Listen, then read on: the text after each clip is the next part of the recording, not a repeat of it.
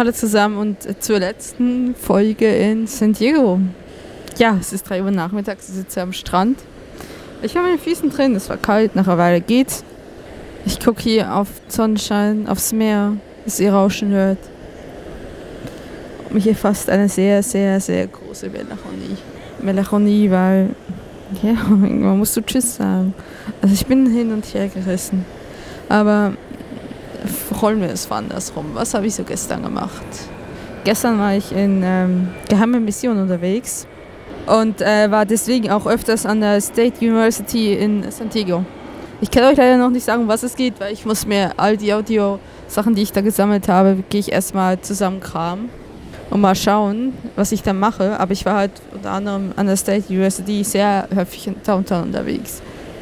Und schon nur, also es ist schon krass, also ich kennt ja alle das amerikanische ähm, Schulsystem nicht mal an, ne? Extrem teuer. Extrem auf Luxus, weil es so teuer ist und weil es halt quasi ein Attribut ist, wo du hingehst. Und es ist schon krass, wenn man dann sieht, das sind. Da gibt es nicht eine Cafeteria, da gibt es Subway, Panda Express, Chipotle, Starbucks, eben in einem Unigelände. Und ich war am Freitag hier, da war ziemlich viel los und Samstag und dann Samstag auch schon mal gesehen, da waren schon mehrere Läden zu. Schlägst dich alles zu. Es ist wirklich auf diese Studenten ausgerichtet. Alles ist modern und alles ist, ist und sieht so extrem hypermodern und cool eingerichtet aus. Ich will gar nicht wissen, wie viel die pro Jahr bezahlen pro Semester. Vermutlich ein halbes Vermögen. Obwohl ich ziemlich sicher bin, dass San Diego nicht mal eine, eine Elite-Uni ist. Aber sicherlich auch eine Uni, wo man gerne studiert bei dem Wetter. Also, wenn ich bedenke, dass heute der 11. ist, 11. Dezember und ich war mit den Füßen im Meer das ist natürlich schon sein Reiz. Hier sind alle die Leute sehr, sehr, also sehr entspannt. Ne? Also schon wirklich so dieses Surfer-Klischee von ja, saufen, surfen. Abends am Lagerfeuer, das stimmt schon. Also die Leute sind sehr freundlich, gehen auf sich zu. Es ist schon, wie ich schon gesagt habe, es ist erstaunlich, wie sowas Schönes dann wie hässliche Seiten haben kann. Wenn man die Armut anschaut, wenn man die Obdachlosen anschaut. Ne? Also habe ich alles sehr ausführlich in der letzten Folge besprochen. Wiederhole ich jetzt hier nicht nochmal. Ja, da war ich hauptsächlich unterwegs. Das war schon ein bisschen ein Kulturschock. Und ich war wirklich in Ecken von San Diego unterwegs. Da war ich ganz froh, dass Tageslicht war, weil keine Ahnung, wie sicher das eigentlich ist. Es ist mir eigentlich auch egal, ich habe es überlebt. Weil ich mir was vorgenommen habe, dann lasse ich mich meistens auch nicht wirklich davon abhalten. Und heute bin ich einfach irgendwie hängen geblieben. Ich war nach Frühstück so, wollte ich eigentlich was machen bin dann irgendwie bei Netflix hängen geblieben und bin quasi erst jetzt aufgestanden, weil eine andere Schwätterin ins Zimmer kam, ich mit ihr kurz noch unterhalten habe. Und sie gesagt hat, ja, ich gehe jetzt auch raus. Und ich so, ja, ich, das ist ein gutes Stichwort. Ich muss auch mal raus. Und Gott sei Dank will ich nochmal raus. Ich glaube so ein bisschen, dass, um das zu Melancholie zurückzukommen. Es war für mich halt, es ist klar, es ist mein letzter Tag hier in San Diego. Morgen fahre ich dann noch nach Los, äh, nach Los Angeles, Quatsch, nach Los Angeles. Aber es ist halt klar, dass es hier absehbar ist und dass mein USA-Trip sich quasi dem Ende neigt. Versteht mich nicht falsch, es gibt schon Dinge, die ich durchaus vermisse von Deutschland. Unter anderem mein Kürbiscamp-Brettchen wäre was Tolles. Ein eigenes Zimmer, etc. Ich glaube, an sich vermisse ich Deutschland nicht. Ich merke halt einfach so, na, also irgendwo ist es für mich jetzt auch gut mit den USA, weil es gibt mir, es gibt gewisse Dinge, die mir tierisch auf die Nerven gehen unter anderem die Lebenserhaltungskosten, die abartig hoch sind.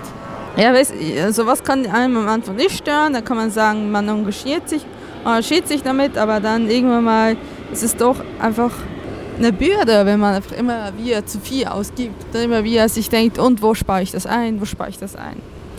Man könnte jetzt argumentieren, ja, wenn du so von der Anfang so wenig Geld gehabt hast, warum bist du nicht in ein anderes Land? Ich wollte hier hin. Und sage ich, ich bereue das überhaupt nicht. Ich bereue das nicht und, und die Melancholie, die mich jetzt hier erfasst, ist eher so dieses, ich will nicht in die Kälte zurück. Aber man muss halt allem schön Mautschig sagen. Das ist nun mal so. Es gibt nicht diese utopische Paradies. Für mich gibt es nicht immer diese Reisen und, und selbst Leute, die, die Langzeitreisen arbeiten irgendwann mal. Die haben entweder sind sie Selbstvermarkter und arbeiten unterwegs, also sogenannte Digital Nomads. Oder dann sind sie halt, machen sie Work and Travel. Niemand macht für ewig nur Urlaub, wenn du nicht gerade Millionär oder Milliardär bist. Was wäre das auch ein Leben? Ewig Urlaub machen. Dann wüsste man ja nicht mehr, was Urlaub ist. irgendwann mal wird das, das schönste Paradies einfach nicht mehr schön. Es ist einfach Normalität und Routine. Und da macht man sich, glaube ich, ziemlich viel kaputt. Also ich möchte das nicht. Ich kann mir vorstellen, es gibt Leute, die könnten damit sehr gut leben. Ich könnte es nicht. Melancholie ist so ein bisschen das, was mich jetzt gerade so ein bisschen rumtreibt. Ich glaube, das war auch der Grund, warum ich heute eigentlich nicht aufstehen wollte, weil es hieß, ja, ich muss raus und dann wird mir so klar und so. Solange ich quasi mit Netflix hänge und mich ablenken kann, dann ist es ja nicht da. Und das ist genau so ein Problem. Aber wie gesagt, man muss sich halt den Fakten stellen. Das ist nun mal so. Ich muss mich auch irgendwann mal stellen, dass irgendwann meine Reise da auch hier zu Ende ist, auch wenn das erste erste Part ist. Und, nach, und geht es ja weiter nach Spanien. Auch nach Tenerife, wo es sicherlich auch so warm sein wird. Aber nur noch wärmer. Eher sogar noch wärmer. Obwohl dann aus Tenerife irgendwann mal auch natürlich zurückgehe. Dass dann vielleicht in Spanien und Portugal nicht so ganz so warm ist. Und von England wollen wir gar nicht anfangen. Aber es ist okay, ist England verbinde ich jetzt nicht mit Wärme, England verbinde ich jetzt mit Kälte und naja, mit dieser Feuchtigkeit. Und ich liebe England aus einem anderen Grund heraus und nicht von der Wärme her. Und wie ich schon oft gesagt habe, so wie es jetzt gerade ist, gut, vielleicht noch ein paar Grad mehr, ist für mich perfekt. Das hier im Sommer oder auch Frühling oder Herbst, war für mich absolut nichts. Da bin ich zu empfindlich. Ich wollte eigentlich so ein bisschen noch mit euch darüber reden, wie es ist, alleine zu reisen. Und zwar mache ich hier so die Beobachtung, auch bei dieser Schweizerin, die heute gerade vorhin ins Zimmer gekommen ist, die wird sich später in Mexiko noch mit jemand anderem treffen. Und das ist etwas, was ich sehr oft höre. Frauen, die teilweise alleine, also es gibt wirklich Frauen, die wirklich von A, von quasi A nach Z alleine unterwegs sind, so wie ich. Es gibt solche, die halt streckenweise unterwegs sind, alleine und dann sich mit, mit jemand anderem treffen ja, alleine unterwegs. Ich hatte hier eigentlich nie Situationen, wo ich mich wirklich tierisch gefürchtet habe. Also wo ich wirklich das Gefühl hatte, ich hatte eine begründete Angst. Also es ist manchmal hier, wie gesagt, relativ schwierig wegen den vielen Obdachlosen. Da kann man sich schon mal fürchten, aber letztendlich bis auf blöde Kommentare oder so, die ich nicht höre, weil ich meistens die Kopfhörer drin habe und ganz laut Podcast höre, weil mir das eine gewisse Sicherheit gibt. Das Gefühl habe, wenn ich euch reden höre die Leute, die mir zuhören, auch podcasten, deren Podcast ich auch höre, das gibt mir ein Gefühl der Sicherheit. Es gibt mir ein Gefühl von, ich bin sicher. Wenn ich das Gefühl habe, ich bin vielleicht doch nicht so sicher und dann höre ich Podcast. Das, äh, ja, ich, ich das, also das, Musik kann für mich nicht dasselbe ausrichten wie wenn ich den Metacast oder der Freistunde oder den Klaus oder den Volker zuhöre und, und durch eine dunkle Straße laufe das, das ist ein Gefühl der Sicherheit. Ansonsten, ich habe eigentlich keinen Grund gehabt. Es gab sicherlich schon so Momente, wo ich so dachte, so, hm, wie sicher ist das? Aber für mich ist es eher so, ich will es gar nicht wissen. Ich meine, wenn solange äh, passiert es halt oder passiert es halt nicht. Ich, ich ähm, bewege mich jetzt nicht extra in Situationen, wo ich es quasi wohlwollend entgegennehme. Also also von wegen solche Sachen wie, nimmst keine Drinks an von Leuten, die du nicht kennst, wegen Rufi-Gefahr etc. Du lässt ihm nachts nicht um, um ähm, entgegnen, die du nicht kennst, aber es ist etwas, das äh, ich selbst auch merken musste. Also ich finde auch schon nachts ein Hostel aufzusuchen, äh, macht mir nicht so Spaß. Weil ja, habe ich kaum Orientierungssinn und dann ist es nachts noch schlimmer. Also das ist noch schwieriger und dann musst du hin und her und im Dunkeln und ja, das ist jetzt nicht, das ist nicht Angst, das ist einfach nicht das, das Gefühl des Wohlseins. Ansonsten bin ich eigentlich gut damit klargekommen, dass ich alleine unterwegs bin. Es hat mich jetzt eine Weile gedauert, bis ich mich ein bisschen anderen Leuten öffnen konnte. Wie gesagt, das konnte man jetzt auch nicht irgendwie ähm, herbeizwingen. Aber letztendlich, ja, womit ich so nicht so ein bisschen gerechnet habe, ist, dass, dass plötzlich die Einsamkeit kommt. Ich hatte teilweise schon das Gefühl, einsam zu sein. Dann habe ich es vermisst, mit jemandem unterwegs zu sein. Und ich glaube, letztendlich würde ich auch lieber eine längere Reise machen, wo ich halt streckenweise alleine bin und nicht immer alleine. Aber das liegt doch so ein bisschen an meiner Persönlichkeit. Ich bin nicht jemand, der ewig lange alleine sein will. Und das ist vielleicht auch gerade der ausschlaggebende Grund, ich könnte mir auch nicht vorstellen, alleine zu leben. Das, äh, ich, ich will jetzt nicht unbedingt in einer Party-WG wohnen. Das ist sicherlich etwas, was ich auch anstrebe für Wiesbaden.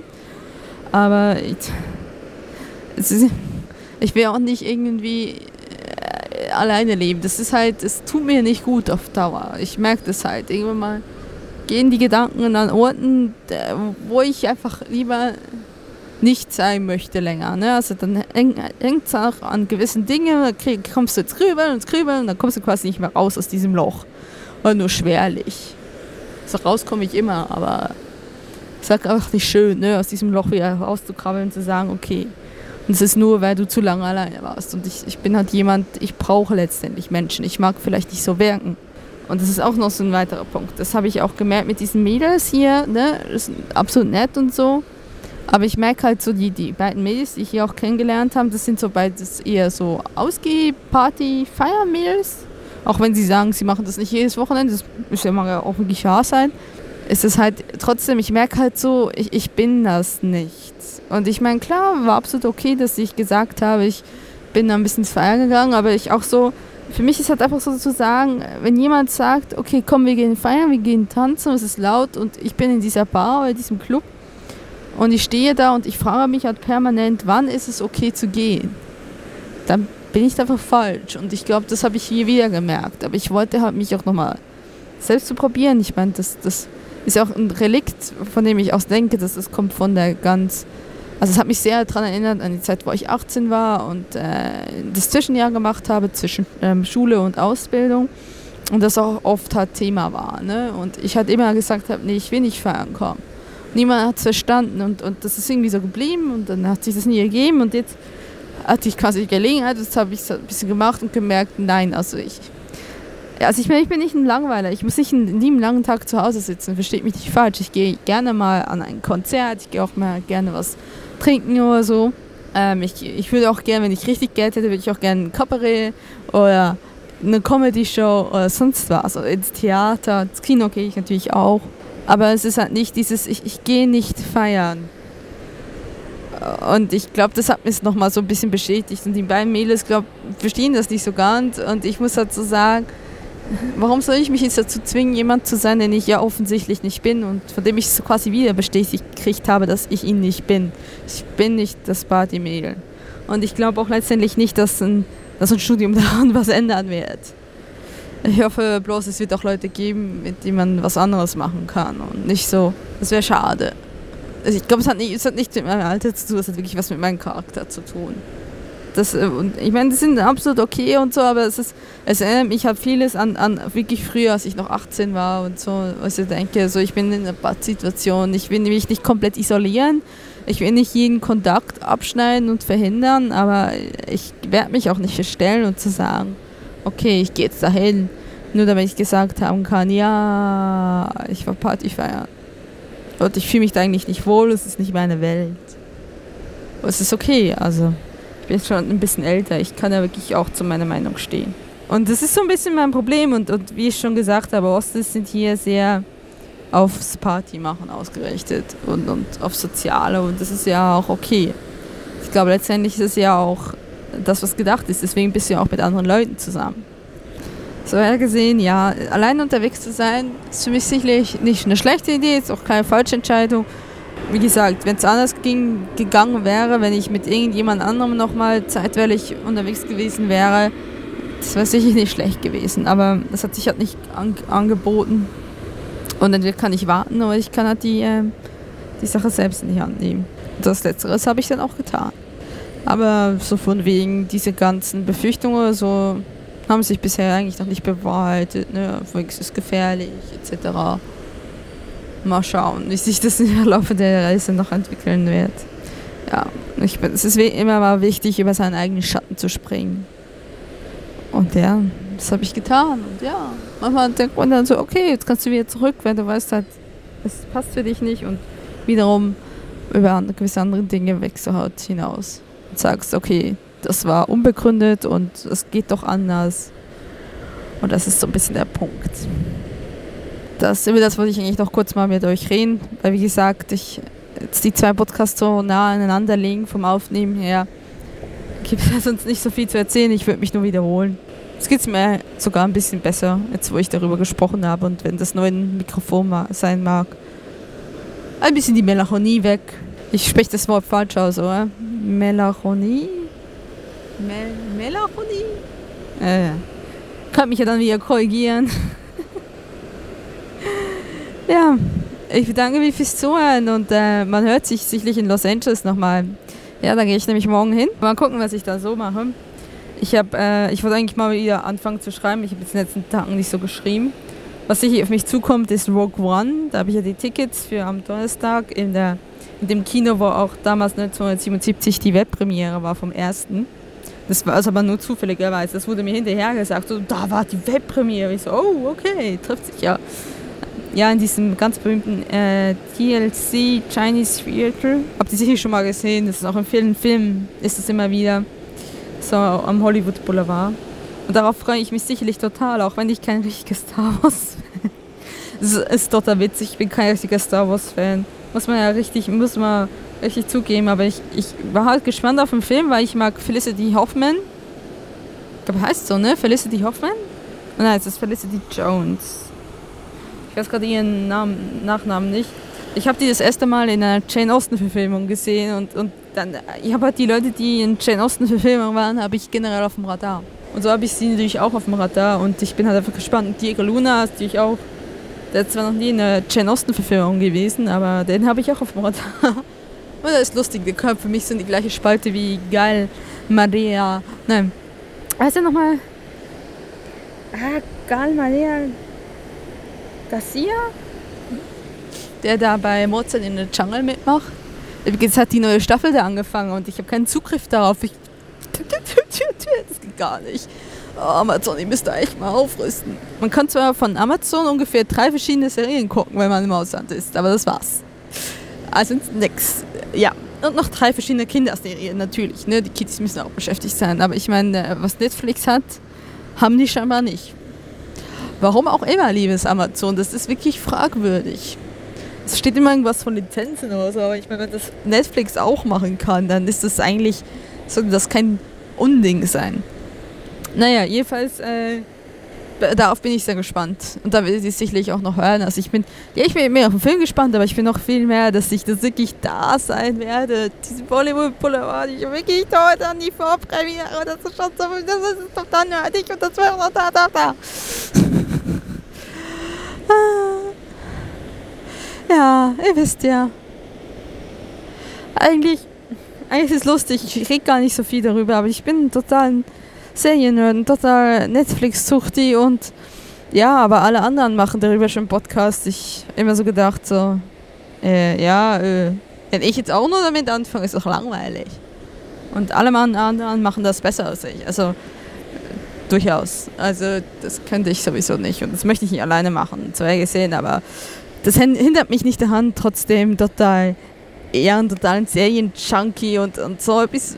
Es ist so wirklich, es ist sowas wirklich so, ah, oh, Rogue One, Hollywood Boulevard.